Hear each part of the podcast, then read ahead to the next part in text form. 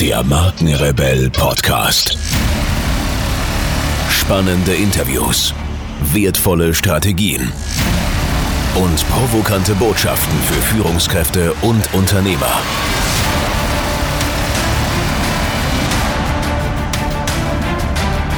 Stell dich den Herausforderungen der Digitalisierung und setze als Marke ein Zeichen.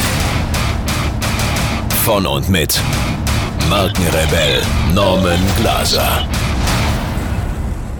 Wie ihr wisst, empfehle ich hier im Markenrebell Podcast nur Dinge, von denen ich tatsächlich zutiefst überzeugt bin. Und heute möchte ich euch einen Partner vorstellen, mit dem wir selbst eng zusammenarbeiten. Ich begegne in meiner Arbeit als Strategieexperte für digitale Markenführung immer wieder Unternehmen, die begeistert neue Technologien betrachten, sich jedoch praktisch mit den vielen technischen Anforderungen heutzutage überfordert fühlen. Boot AI ist der Ansprechpartner rund um das Thema künstliche Intelligenz. Dank langjähriger Expertise analysieren die Jungs und Mädels dein Unternehmen umfassend und öffnen dir den Weg zu verborgenen Potenzialen. Durch intelligente Datenanalyse, innovativen Produkten, Dienstleistungen, Prozessautomatisierung und viele mehr erreicht dein Unternehmen Gewinnoptimierung, einen höheren Skalierungsgrad und mehr Effizienz.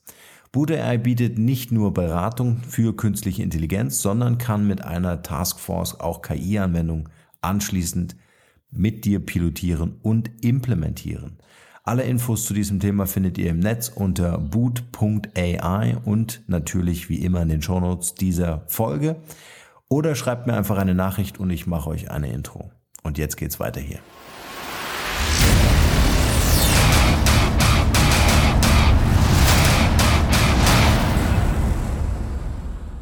Herzlich willkommen zu einer weiteren Podcast-Interview-Folge. Vielen Dank für eure Zeit und schön, dass ihr wieder reinhört.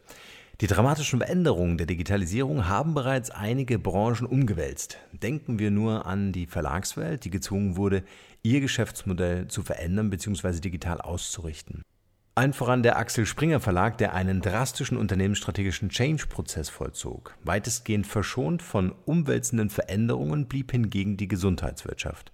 Aus meiner Sicht wird sich hier in dieser Branche in den nächsten drei Jahren einiges tun, vor allem weil es sich um einen sehr lukrativen Markt handelt.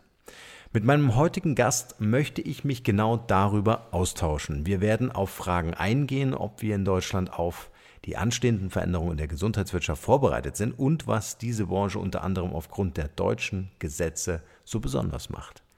Mein Gast ist Professor für Arzt- und Medizinrecht, Rechtsanwalt, Partner einer Kanzlei für Medizinrecht, Autor von Wirtschafts- und Rechtspublikationen im Gesundheitswesen sowie Referent zahlreicher Vorträge.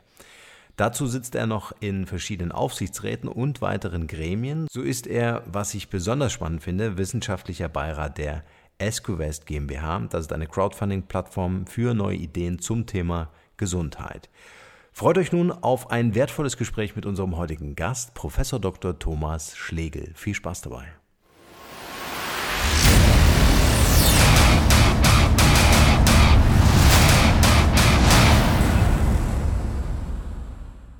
Tom, schön, dass du dir Zeit genommen hast. Bist du ready und wollen wir loslegen?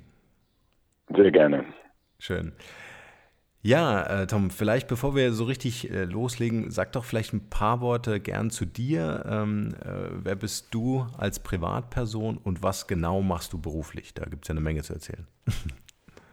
Okay, also als Privatperson ist ein bisschen schwer zu umschreiben, aber ich bin ein Familienmensch. Ich koche gerne, reise mit der Familie viel, ähm, wohne im Dorf, fühle mich ziemlich geerdet ähm, und ähm, genieße so mein Leben, unser Leben. Ähm, beruflich bin ich in allererster Linie Anwalt äh, im Medizinrecht, mhm. äh, ausschließlich auf Leistungserbringerseite, also Ärzten, Krankenhäusern, Zahnärzten und dergleichen äh, Seite tätig, Industrie auch.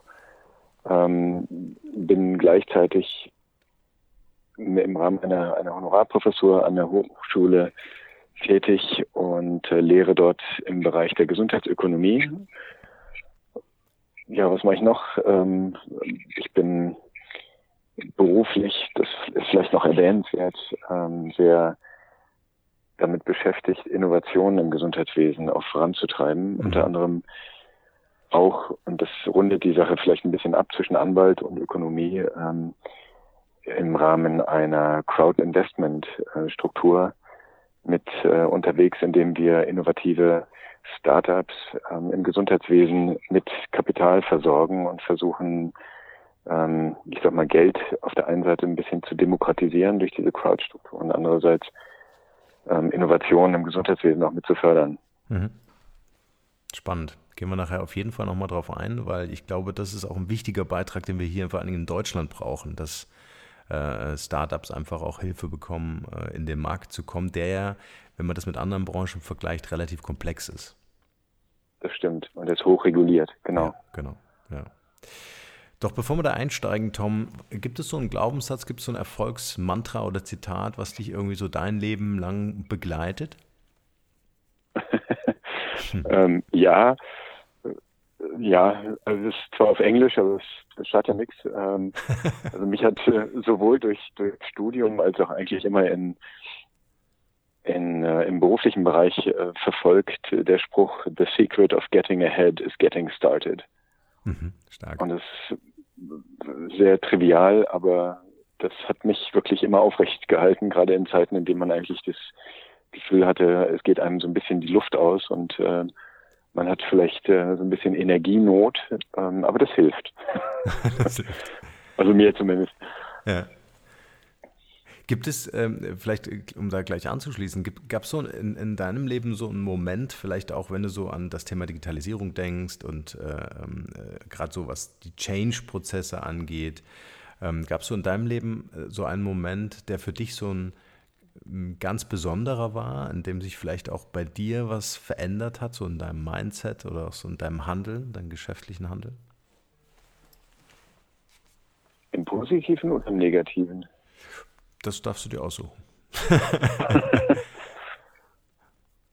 ja, ich glaube, da gab es wahrscheinlich nicht nur eins. Also eins springt mir jetzt gerade nicht so als besonders evident in den Kopf. Mhm. Also ich habe ja, das habe ich vorhin nicht erwähnt, ich habe eigentlich begonnen im ganzen Gesundheitswesen mit medizinrecht.de. Und das war zu einem Zeitpunkt, in dem das Internet gerade hier aufkam. Also 1996 habe ich das gegründet und ähm, habe angefangen, Informationen digital im Netz zu verkaufen. Und äh, damals haben mich, ich glaube, alle, mit denen ich darüber gesprochen habe und die das auch gesehen haben, zum größten Teil für verrückt erklärt, ähm, weil damals erklärt wurde, Internet ist immer kostenlos. Mhm. Und ähm, davon war ich nicht überzeugt und bin es heute weniger denn je. Denn es kann durchaus sein, dass einzelne ähm, Informationen sicherlich äh, kostenlos zugänglich sind, aber gerade, also die Frage stellt sich ja, welche Mehrwerte produziert man durch Informationen? Ja. Und ist jemand bereit, für Mehrwerte, aus denen er einen Nutzen zieht, auch entsprechend das zu bezahlen? Und daran glaube ich nach wie vor. Und das hat mich damals ähm, nicht wirklich abgeschreckt. Also wir haben verschiedene Dinge und das war tatsächlich für, für mich neu und, und ähm, wir haben vieles ausgetestet. Mhm.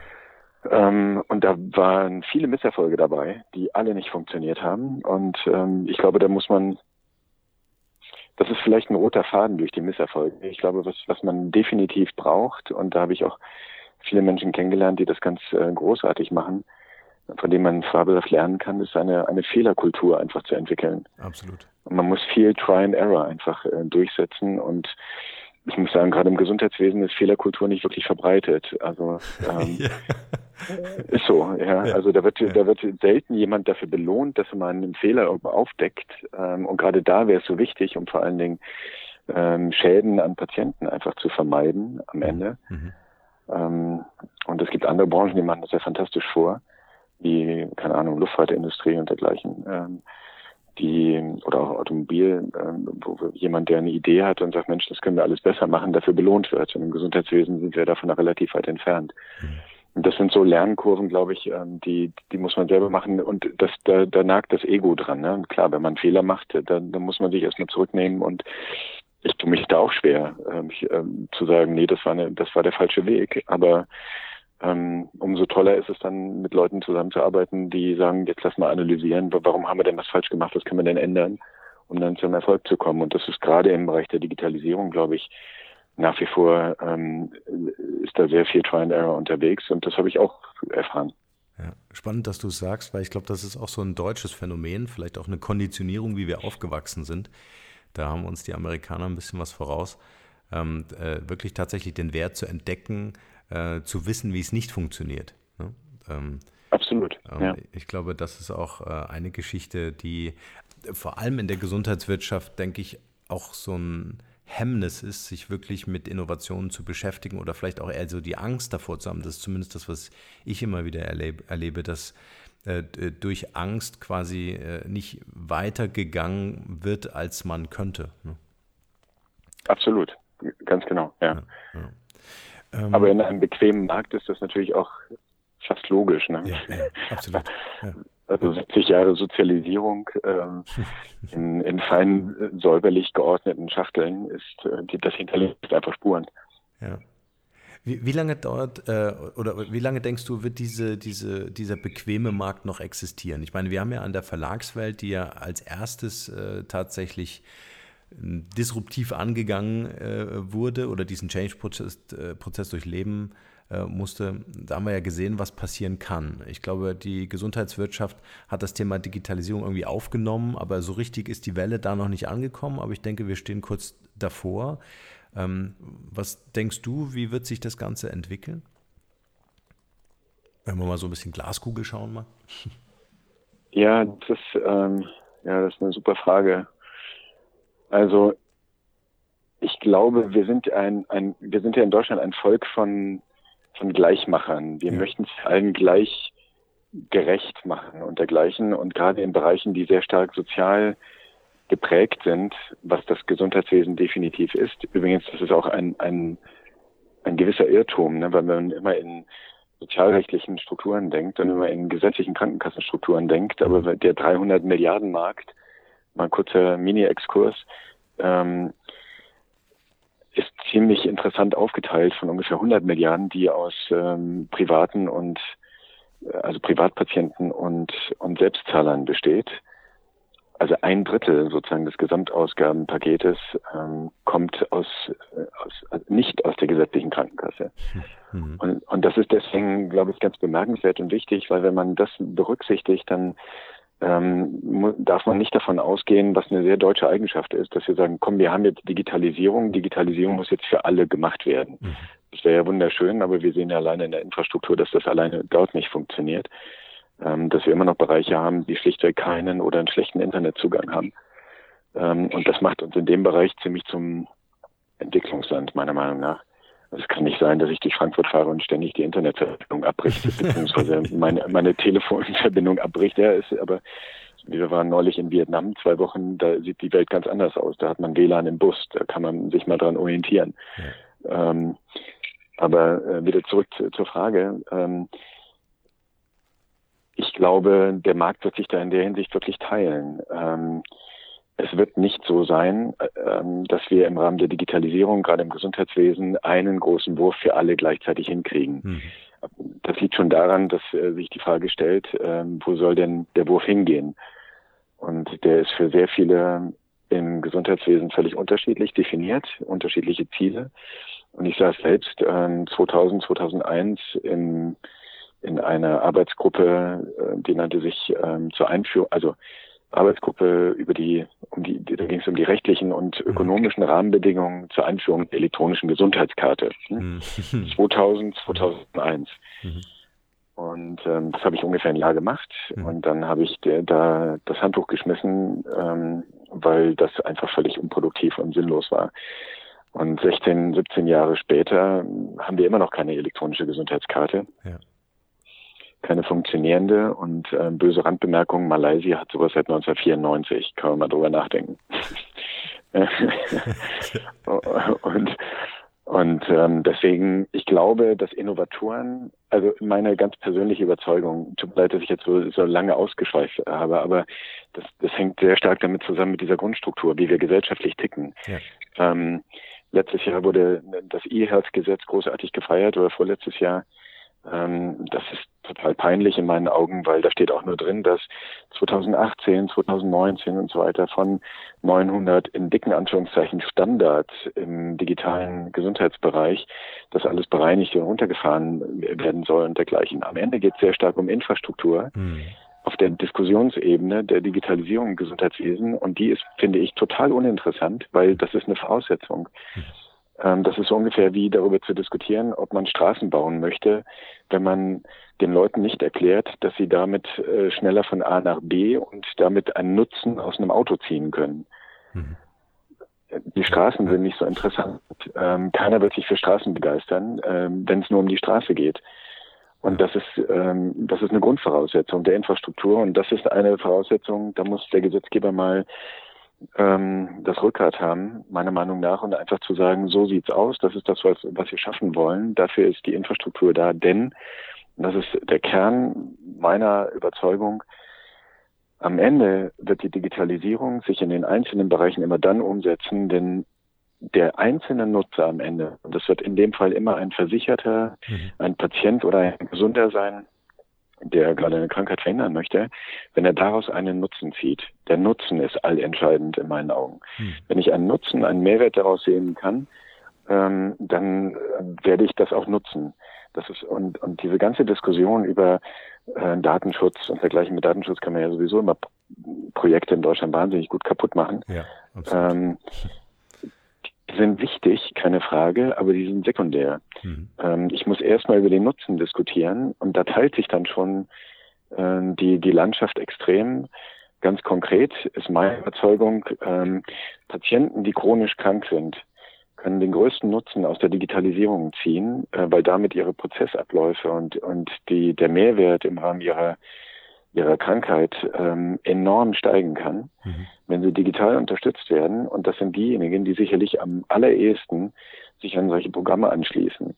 Jemand, der gesund ist ähm, und sagt, boah, meinen Fitness-Tracker Daten meiner Krankenversicherung zu geben, damit die mich irgendwie incentiviert, dass ich mich mehr bewege oder keine Ahnung, was es also an, an Ideen gibt ähm, kann ich machen, muss ich nicht machen, das zieht vielleicht einen Nutzen für mich daraus, vielleicht auch nicht. Also da gibt es unterschiedliche Druckpunkte und mhm. ich denke immer unter in, in cui bono ähm, Strukturen, derjenige, der am meisten den Nutzen zieht, das kann auch mal eine Krankenkasse sein, das können auch mal die Leistungsverbringer oder eine Pharmaindustrie oder wer auch immer sein, ähm, wird in einzelnen Projekten ähm, bestimmte Produkte und Projekte vorantreiben. Und das macht einen breiten, bunten Teppich aus ähm, an, an Anwendungen, glaube ich, mhm. ähm, die uns aber tatsächlich strukturell rechts und links überholen. Mhm. Und wir diskutieren auf einer politischen Ebene ja.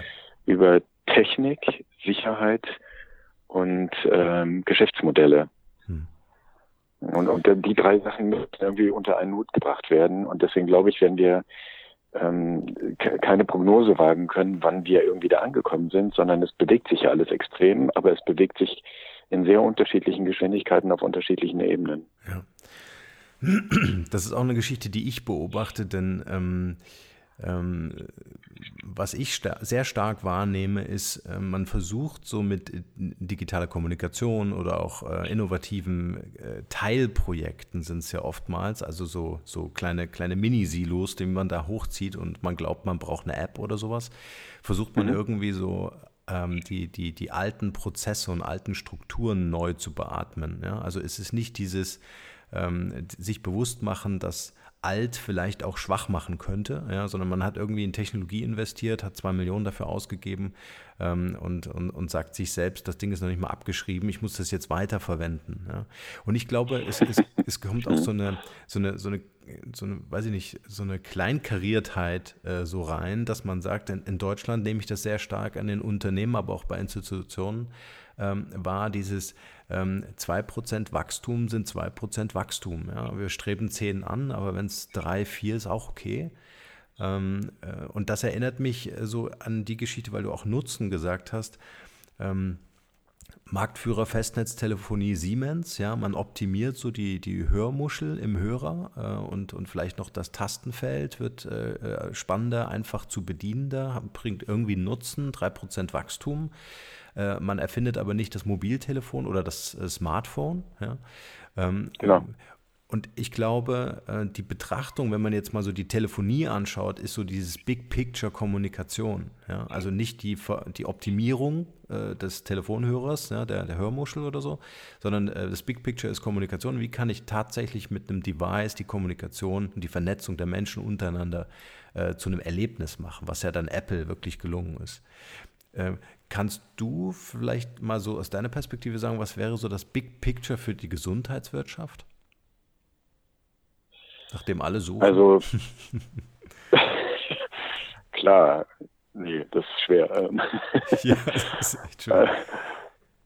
ähm, also ich bin absolut davon überzeugt, ähm, alle Trends zurzeit, und zwar sehr stark getriggert übrigens durch Digitalisierung ähm, und, und daraus resultierende Informationen, ähm, lassen völlig neue Geschäftsmodelle entstehen und das hat was mit der, mit dem Abschluss der Genomsequenzierung zu tun. Medizin entwickelt sich hoch individuell für Patienten. Ja. Und damit, ähm, also das, das Stichwort personalisierte Medizin ähm, oder individualisierte Medizin ist definitiv mein Big Picture. Ähm, und das ändert alles. Absolut. Das ändert komplett Geschäftsmodelle. Also Digitalisierung ist ja, und ich glaube, das ist genau das, was du gerade gesagt hattest.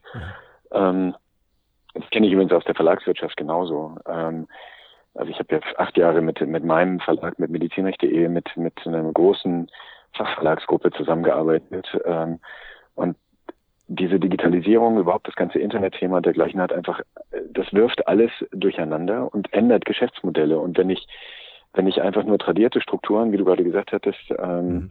versuche zu adaptieren und ich sag mal Text von Papier ins Internet zu bringen, dann ist das eine Geschichte. Aber das ist, das ist nicht der Clou. Der Clou ist Mehrwerte schaffen. Mhm.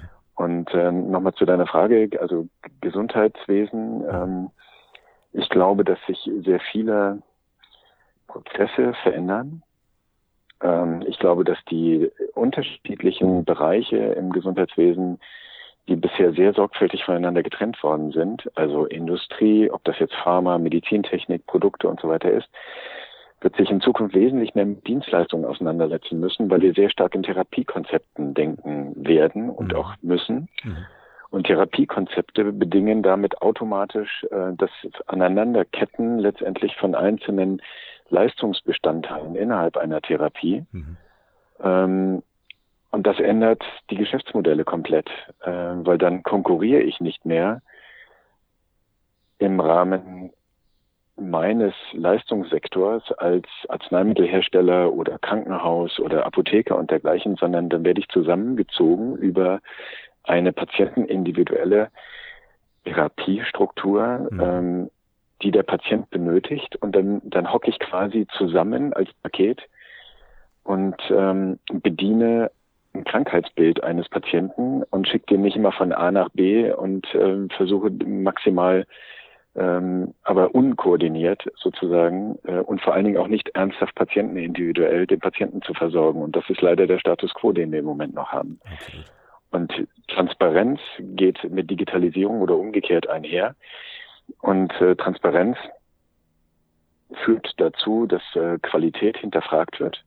Mhm. Ähm, und Qualität zu hinterfragen ist, glaube ich, auch im Gesundheitswesen, in jeder Branche, die, die, die einfach so vor sich hin gearbeitet hat in tradierten Strukturen, ähm, führt dazu, dass man, dass man viele äh, Dinge einfach hinterfragt, Prozesse hinterfragt und damit aber auch Qualität erkennbarer macht, was in der Vergangenheit nicht wirklich der Fall war. Und das wird für Patienten enorm wichtig sein, auf der einen Seite, andererseits äh, und einen riesen, riesen Vorteil auch in sich bergen. Ja.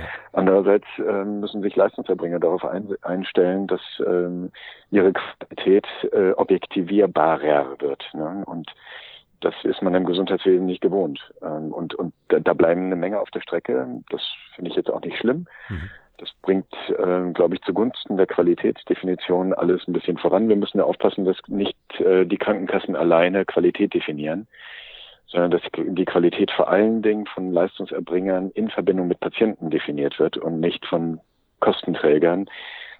Denn die sind ähm, dann natürlich ambivalent, was, was Qualität und Kosten angeht. Ja. Sehr schöne Antwort. Also ist, bin ich absolut, äh, bin ich absolut deiner Meinung. Die Frage, die ich mir ähm, äh, darstelle, ist, wenn ich mir so die Akteure im Markt anschaue. Ähm, ähm, A, wer sind die Treiber letztendlich? Ja, und B, äh, wer von den Akteuren äh, in, in, in, der heutigen Gesundheitswirtschaft äh, verfügt tatsächlich über Digitalkompetenzen? Was siehst du da aus deiner Perspektive so im Markt? Wer schiebt das dann mit an, außer ihr mit eurer Crowdfunding-Plattform, das, was ich natürlich großartig finde. Ganz klar. Das braucht es einfach. Ja, wir sind ja super klein, klar. Und, und ähm, ja, da, puh, das ist echt eine schwierige Frage. Also das, das, ähm, da gibt es viele Akteure. Also ich glaube, wenn ich das mal ein bisschen abschichte, erstmal sind es wirklich innovative Geister, die im Übrigen auch totale Querdenker sein können ne? und häufig ja auch sind.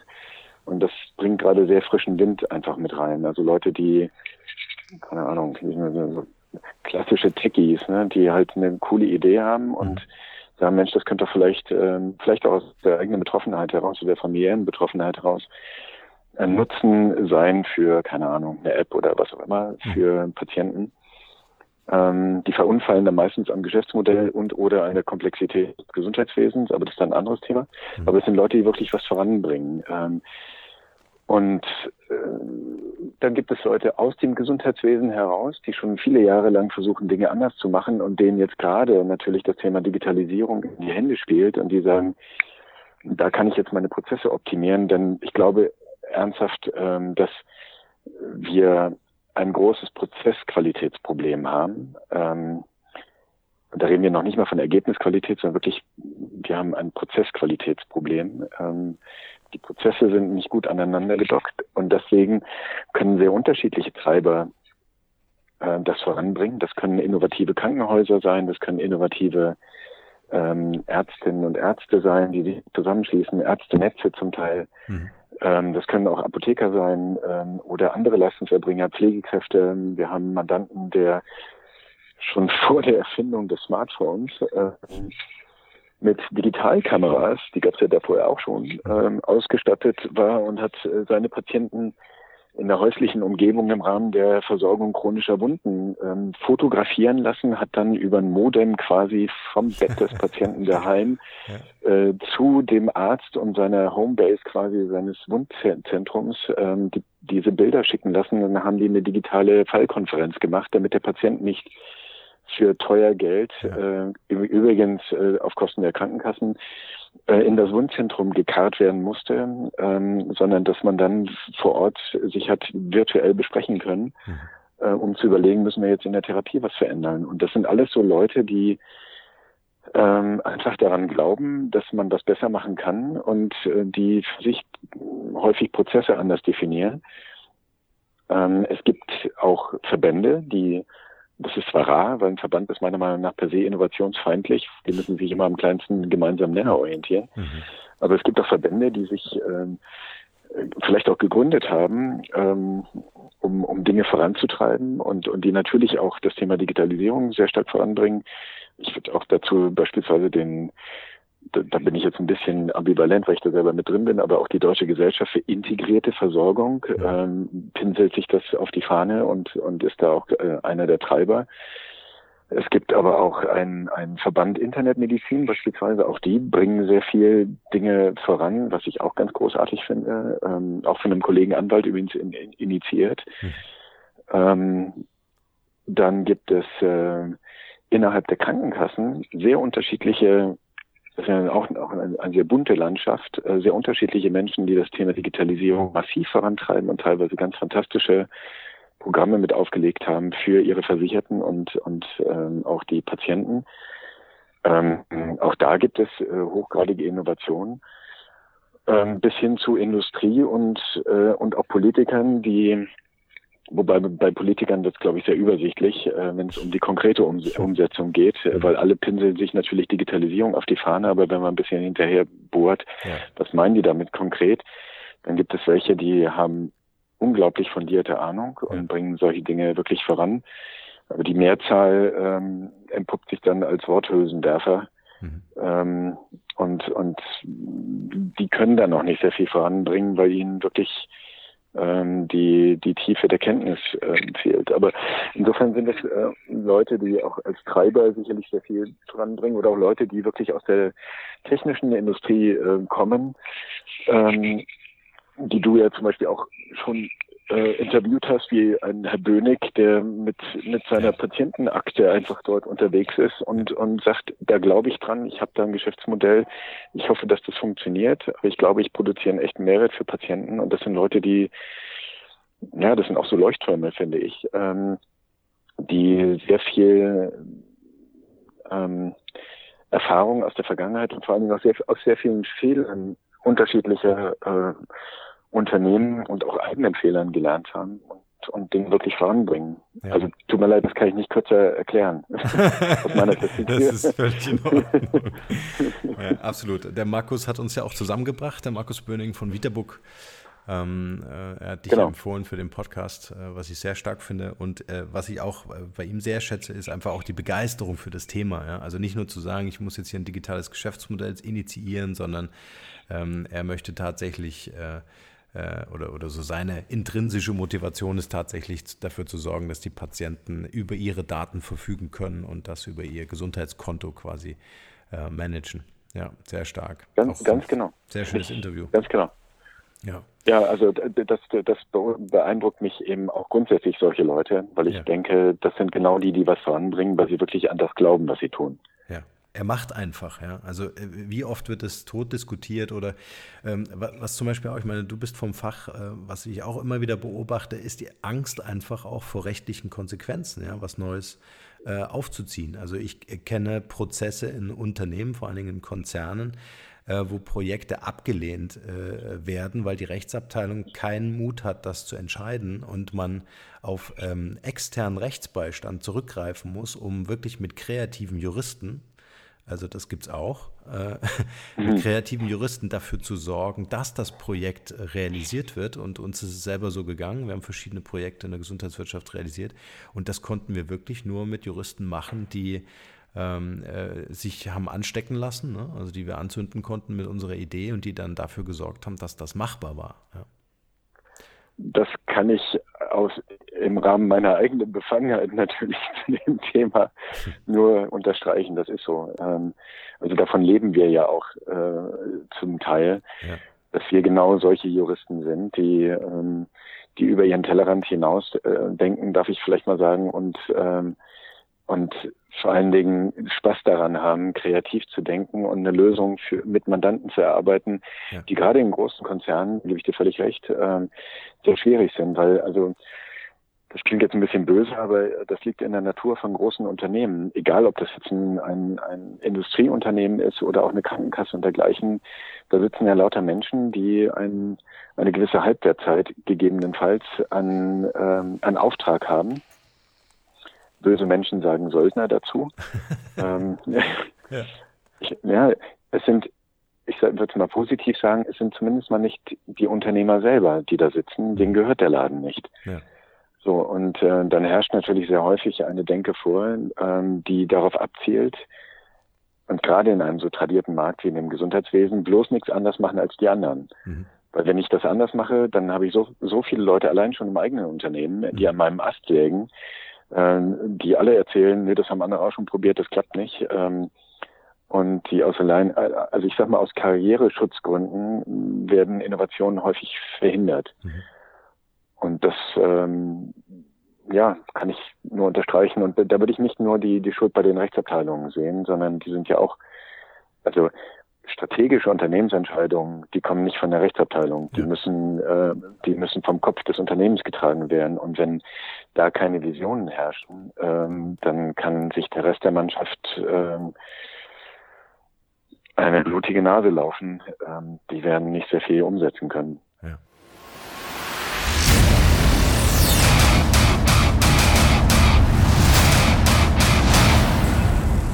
Und hier ein kleiner Hinweis in eigener Sache. Wie ihr wisst, ist dieser Podcast eine Produktion von Markenkonstrukt. Als Strategiebüro für digitale Markenführung helfen wir Unternehmen in digitalen Change- und Transformationsprozessen weiter. Wir glauben nicht, dass standardisierte Methoden und Vorgehensweisen konkrete Lösungen für vorhandene Probleme sind. Jedes Unternehmen ist aus unserer Sicht ganz individuell für sich zu betrachten, um Engpässe und Herausforderungen zu identifizieren. Mit unserem branchenübergreifenden Know-how setzen uns Unternehmen dort ein, wo Digitalkompetenzen gebraucht werden. Gern auch als Inkubator für die Entwicklung von Innovationen, um digitale Geschäftsmodelle zu evaluieren und neue Marktpotenziale zu erschließen.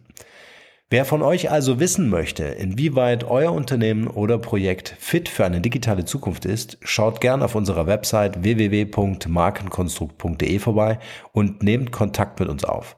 Wir beißen fast nie und digital tut auch nicht weh. Also lasst uns gemeinsam ins Handeln kommen. Wir helfen euch dabei. Und nun geht's hier weiter. Viel Spaß.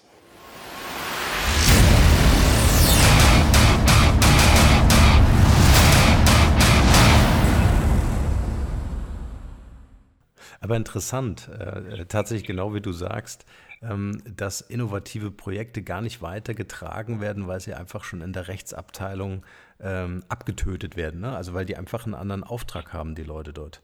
Ja, also da geht es genau darum, wie du anfangs sagtest, und da schließt sich wunderschön der Kreis, ähm, keine Fehler machen, äh, Risiko minimieren und auch wenn das nur ansatzweise nach äh, schwierig aussieht, äh, lieber blockieren. Ähm, äh, und mein Tipp ist wirklich, äh, wer auch immer da draußen zuhört äh, und sich mit diesem Thema beschäftigt, wirklich mal auf einem externen Rechtsbeistand ähm, äh, zu pochen oder einfach vielleicht auch so als Zweitmeinung einzuholen, um mal ein Projekt bewerten zu lassen. Ähm, weil wir haben tatsächlich die Erfahrung gemacht, dass wir ein Projekt realisieren konnten, was dann auch ertragreich war am Ende, was äh, von der Konzernrechtsabteilung abgelehnt wurde. Ja, also. Das kann ich leider nur unterstreichen. Ähm, wenn ich das vielleicht kurz ergänzen darf, mhm. ideal ist es natürlich gerade mit Rechtsabteilungen zusammenzuarbeiten, die selber durchaus innovativ sind, die ja. gibt es auch, die aber intern als Rufer in der Wüste gelten mhm. oder Prophet im eigenen Land. Ja, ja. Und wenn man auf die trifft, ähm, und wir haben gerade in den letzten zwei, drei Jahren solche Projekte umgesetzt mit einer Rechtsabteilung oder mit mehreren Rechtsabteilungen sogar, mhm. aber eine ist da ganz besonders drauf, die ähm, das ist fantastisch. Also so eine Zusammenarbeit ist für beide Seiten großartig, weil wenn man in die gleiche Richtung tickt ähm, und sich da wunderbar ergänzt und auch noch die Kompetenzen ähm, ergänzen kann und vor allen Dingen auch Rechtsverteilung haben natürlich auch innerhalb von großen Konzernen ein ganz anderes Gespür, wie man bestimmte Themen auch platzieren kann und genau wo und bei wem und mhm. äh, strategisch und dergleichen. Mhm. Ähm, dann ist das, äh, kann das eine fantastische Ergänzung sein. Ja. Also musste ich auch lernen, weil äh, das war mir auch nicht, also die, die, das Glück hat man auch nicht immer. ja. nee, das stimmt. Hatte ich übrigens auch schon mit Krankenkassen, ja, unfassbarerweise, aber war großartig. Ja, das ist wirklich Wahnsinn. Ähm, gibt es so äh, Plattformen oder Events, Veranstaltungen, äh, die du vielleicht kennst und uns empfehlen kannst, wo sich so die, die, die, wo sich die Innovatoren der Gesundheitswirtschaft treffen? Gibt es sowas? Ja, ja, es gibt ähm, es gibt zum Beispiel den Gesundheitsnetzwerker Kongress. Mhm. Es gibt viele Punkte beim Scrabble, wenn man das kriegen wird. ja. .de. Ja. Das ist ursprünglich mal von Berlin Chemie initiiert worden, oder streng genommen ist es immer noch von Berlin Chemie initiiert. In, in Berlin, wie gesagt, ja mal im Frühjahr. Mhm. Das ist ein ganz cooler Kongress, weil er dort ähm, Innovatoren tatsächlich zusammenbringt. Übrigens, da habe ich tatsächlich, bin ich über Vitabook gestolpert. Ja, Sie, sieht man ja allein schon daran, dass ja. das, äh, dass das ähm, glaubhaft ist, was ich sage. Ja. Ähm, und man versucht da wirklich ähm, immer wieder Projekte äh, vorzustellen und dergleichen. Also es ist sehr realitätsnah. Ähm, ja, ich, ich mache seit 2011 selber so ein Healthcare Lunch in, in Frankfurt und versuche ähm, Leute zusammenzuziehen. Da zahlt übrigens jeder sein Essen selber aus Compliance-Gründen, dann kommen auch alle, ähm, die sonst nicht, nicht äh, kommen dürften vielleicht. Ja, ja. Ähm, und, und versuche Leute äh, einzuladen, wie zum Beispiel Herrn, Herrn Bönig, den hatte ich auch eingeladen dazu, damit er einfach mal und der kommt jetzt aus dem Gesundheitsbereich, aber ich hatte auch schon andere Leute dort. Wir werden jetzt im Herbst beispielsweise jemanden einladen, der über Schutzrechte im Gesundheitswesen mal erzählt. Ja. Mhm. Also einfach mal so ein bisschen querdenken und wir laden Leute ein, die üblicherweise außerhalb von Projekten keine Chance haben, miteinander ins Gespräch zu kommen.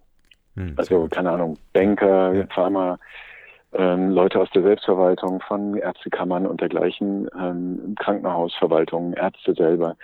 Und das ist total spannend. Das ist ein relativ kleiner Kreis, aber das macht total viel Spaß, wenn man da mal so einen Impuls setzt einfach. Ähm, und es gibt so, auch in Berlin gibt es verschiedene Gesprächskreise, so Kaminabende und dergleichen. Da muss man immer ein bisschen aufpassen, dass die nicht allzu lobbyistisch angehaucht sind. Hm. Ähm, wobei das auch nicht schlecht ist. Ne? Also ähm, also Lobbyismus hat ja nur in Deutschland oder in Deutschland ja auch so einen, so einen immer negativen Beigeschmack, ja. aber ich glaube, das liegt nur daran, dass wir nicht allzu ehrlich damit umgehen. Es ist völlig in, Ordnung, dass da jeder seine Interessen vertritt, mhm. finde ich. Ähm, die Frage ist nur, wie. Ja. und, und ähm, ja, also insofern, ja, es gibt, gibt da so ein paar Plattformen, aber das ist schwierig. Also es gibt auch Krankenkassen, die regelmäßig so Innovationsveranstaltungen machen. Die TK macht relativ viel. Mhm. Das ist immer sehr regional. Ähm, auch die AOK Baden-Württemberg. Ähm, die AOK Plus aus Dresden ist, ist teilweise enorm innovativ unterwegs und versucht, das Leute zusammenzuziehen und auch dort ähm, zu Gesprächen zusammen zu, zu bringen. Die Landschaft ist da echt total bunt und ich würde nicht mal annähernd glauben, dass ich da einen Überblick habe. Aber es sind schon mal super Impulse. Also wir werden das alles mal recherchieren und mal in die Shownotes zu dieser Podcast-Episode packen. Okay. Schön. Ja, vor allen Dingen auch, dass du so in, initiativ wirklich sagst, hey, ich mache hier selbst was. Ähm, äh, Finde ich, find ich sehr stark. Tom, ich würde gerne jetzt noch so ein bisschen wieder den, den Schwenk zu dir äh, machen mit Blick auf die Uhr. Mhm. Äh, du hast ja auch noch einen Folgetermin. gerne. ähm, vielleicht noch die Frage, wie pflegst du so in dieser Branche dein Netzwerk? Was sind so deine äh, Tipps und Tricks, äh, mit, mit Leuten verbunden zu werden und auch zu bleiben?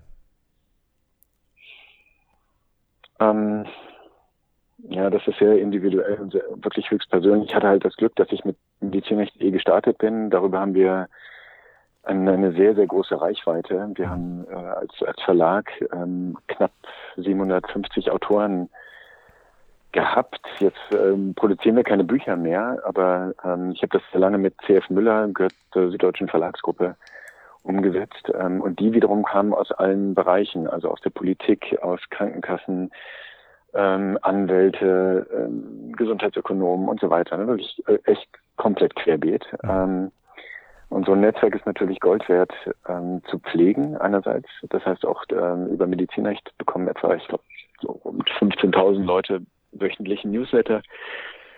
Ähm, wir haben selber natürlich über die Kanzlei und über unsere anderen Aktivitäten, auch über ähm, jetzt SQS.de als, als, als diese, diese Crowd-Investment-Plattform, den, den, ein Netzwerk, auch was für mich total neu ist, auch in Richtung Investoren und dergleichen. Und überall da werden Informationen vernetzt und werden Leute auch zusammengebracht. Und ich glaube, wenn man ähm, ich, ich besuche ja auch selber solche Veranstaltungen wie in diesem Gesundheitsnetzwerker-Kongress und dergleichen, wobei ich da meistens moderiere, aber gehe gerne in diese einzelnen Workshops und Veranstaltungen hinein. Mhm. Und wenn man, jetzt bin ich seit 20 Jahren in dem Markt tätig, also es ist ein bisschen abstrus, dass ein Markt, der, je nachdem wie man es zählt, ungefähr fünf bis sechs Millionen Beschäftigte hat und damit eigentlich eine Riesenbranche ist, ähm, eigentlich von denen, die dort unterwegs sind und die auch das Thema, diese Themen Innovation und dergleichen auch auf der Beratungsebene voranbringen, total überschaubar ist. Das sind wirklich nicht viele. Mhm. Also im, im, Verhältnis zum Markt ist das äh, eigentlich nicht erklärlich wenig.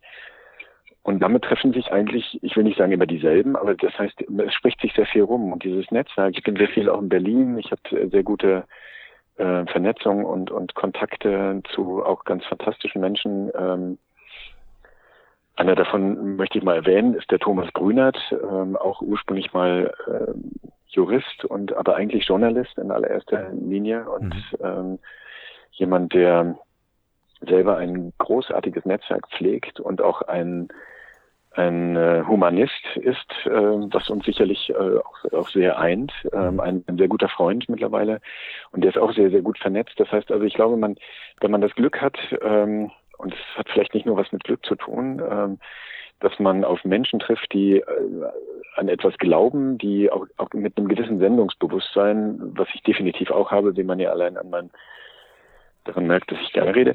ähm, äh, aber ich überzeuge auch gerne. Ich gehe auch gerne anderen manchmal auf die Nerven äh, damit, äh, wenn ich davon überzeugt bin, äh, das müssen wir jetzt mal aushalten, weil vielleicht kann man was gemeinsam einfach zum Besseren gestalten.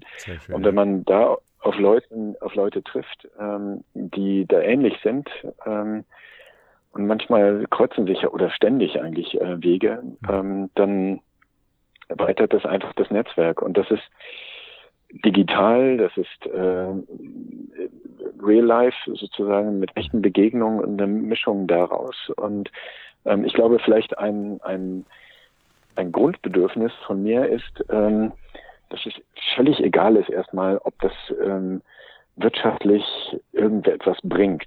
Ja. Ähm, also ich würde mal sagen, nicht haushalten, das wäre so mein mein Motto in dem Zusammenhang, was Netzwerken eigentlich nicht haushalten mit Informationen, mhm. nicht haushalten mit äh, Kontakten und dergleichen so nach dem Motto, boah, ich weiß gar nicht, ob das was bringt, sondern ähm, darum geht es erstmal nicht. Es geht einfach darum, glaube ich, wenn man was bewegen will und wirklich Lust hat, ähm, im Gesundheitswesen da was voranzubringen, ähm, dann wird man auf Leute treffen, die man dann nicht zum Jagen tragen kann. Das macht aber nichts. Ähm, man trifft aber auch auf Leute, ähm, die eben großartig sind und Dinge voranbringen wollen. Und da zu früh zu selektieren, halte ich für keine gute Idee, mhm. aus eigener Erfahrung. Ähm, und da lieber in, in Gespräche und in, in Zeit zu investieren äh, und ja, einfach ähm, dadurch sein Netzwerk auch zu, zu vergrößern, das kommt immer positiv wieder. Ja, klasse. Ja, also große Resonanz auf meiner Seite zu diesem Thema, absolut, sehe ich genauso. Ähm, wirklich ins gemeinsame Handeln kommen. Perfekt, absolut. Ich habe noch ein paar Fragen vorbereitet, äh, die ich beginne und die du gern ergänzt. Geht schnell. Ja, sehr gerne. Äh, äh, und zwar geht's los äh, mit dem Satz: Meine Mission ist. Ähm, meine Mission ist, im Gesundheitswesen Dinge wirklich zum Besseren zu bewegen, insbesondere zum Nutzen der Patienten. Mhm. Als Mensch bin ich.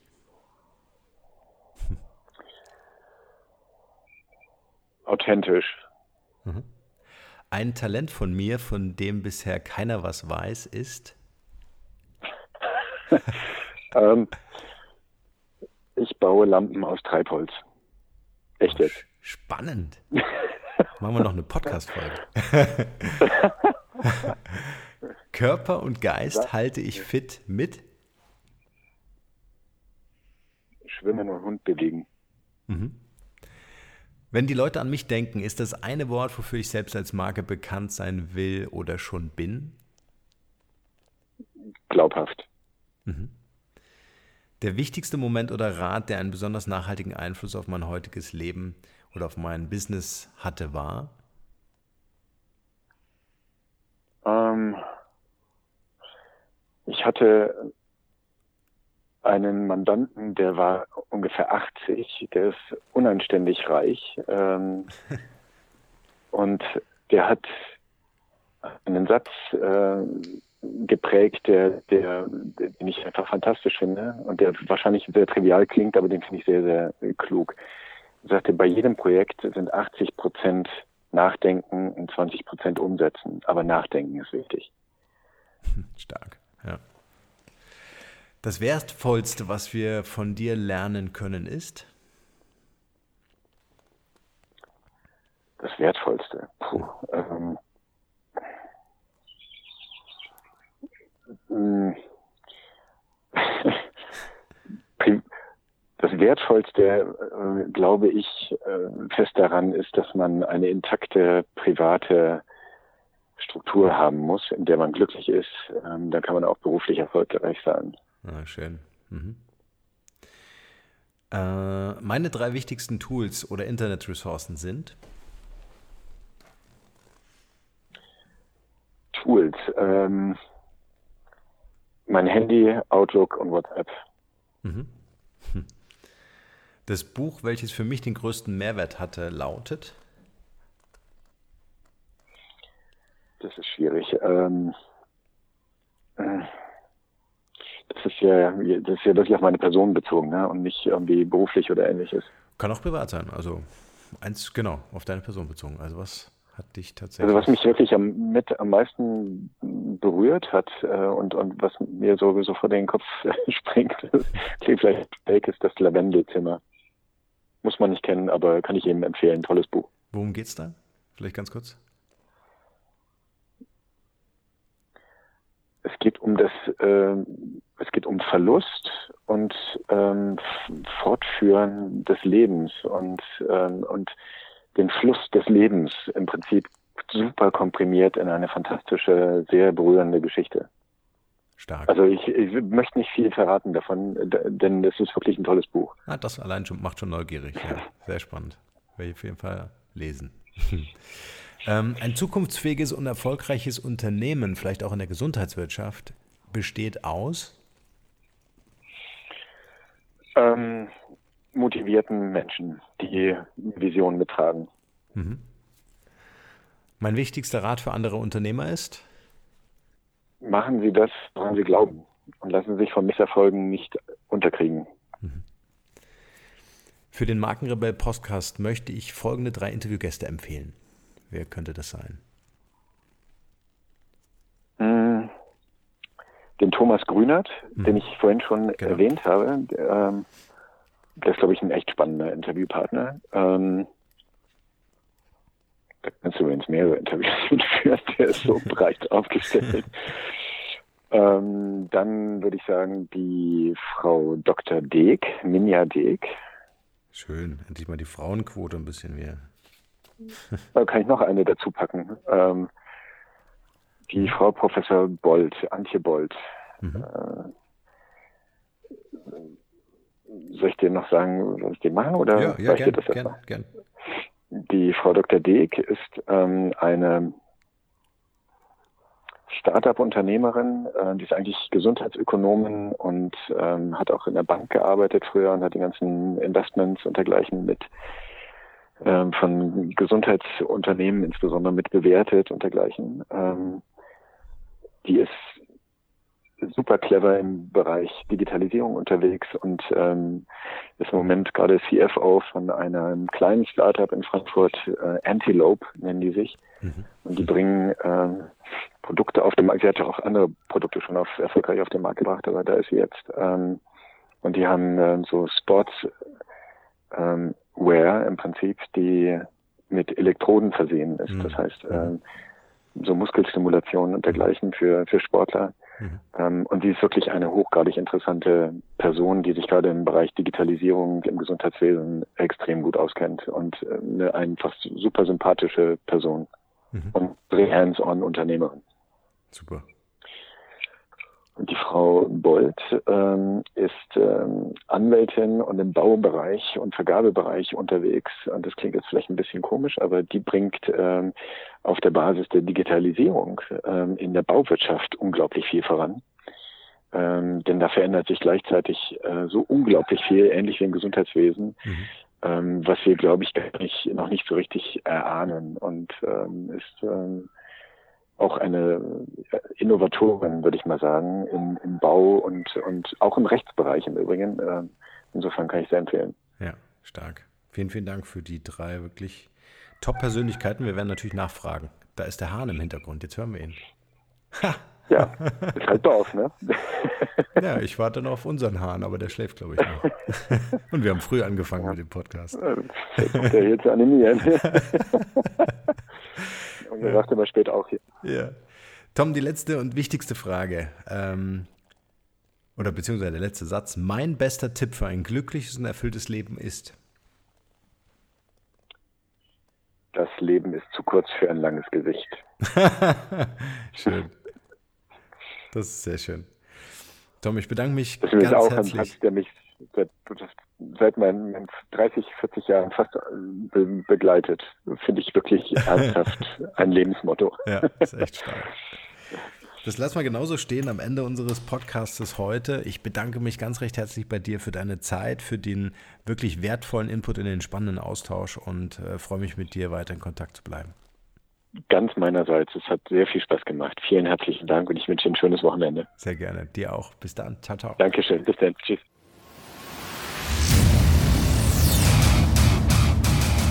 Hier noch eine wichtige Info für alle die unter euch, die sich mit dem normalen E-Mail-Newsletter nicht zufrieden geben können, die noch ein paar Deep Dives vertragen können und zusätzlich eine wertvolle Content-Lieferung auf Ihr Smartphone für clever halten.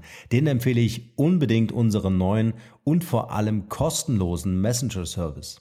Ganz egal, ob ihr WhatsApp, Facebook Messenger, Insta oder Telegram verwendet, wir liefern euch alle neuen Podcast-Folgen, natürlich unseren monatlichen Ratgeber als E-Book sowie weitere spannende Informationen frei Haus in eure Lieblings-App. Und das alles kostenlos und ohne Werbespam. Das verspreche ich euch. Geht dafür einfach auf unsere Website www.markenrebell.de und klickt im Menü oben auf den Punkt Service. Probiert es einfach mal aus. Es ist kinderleicht und seid gespannt, was hier in den kommenden Wochen so alles abgeht. Wenn euch dieser Podcast gefallen hat, wären wir euch sehr verbunden, wenn ihr euch kurz Zeit nehmen könntet und uns eine Bewertung bei iTunes da lasst. Das dauert nur wenige Sekunden und ihr helft damit, dass auch andere diese Informationen erreichen und wir diesen Podcast für euch noch viel, viel besser machen können. That's it. Alle Informationen wie immer in den Shownotes. Nur das Beste für euch und bleibt rebellisch. Bis bald. Ciao.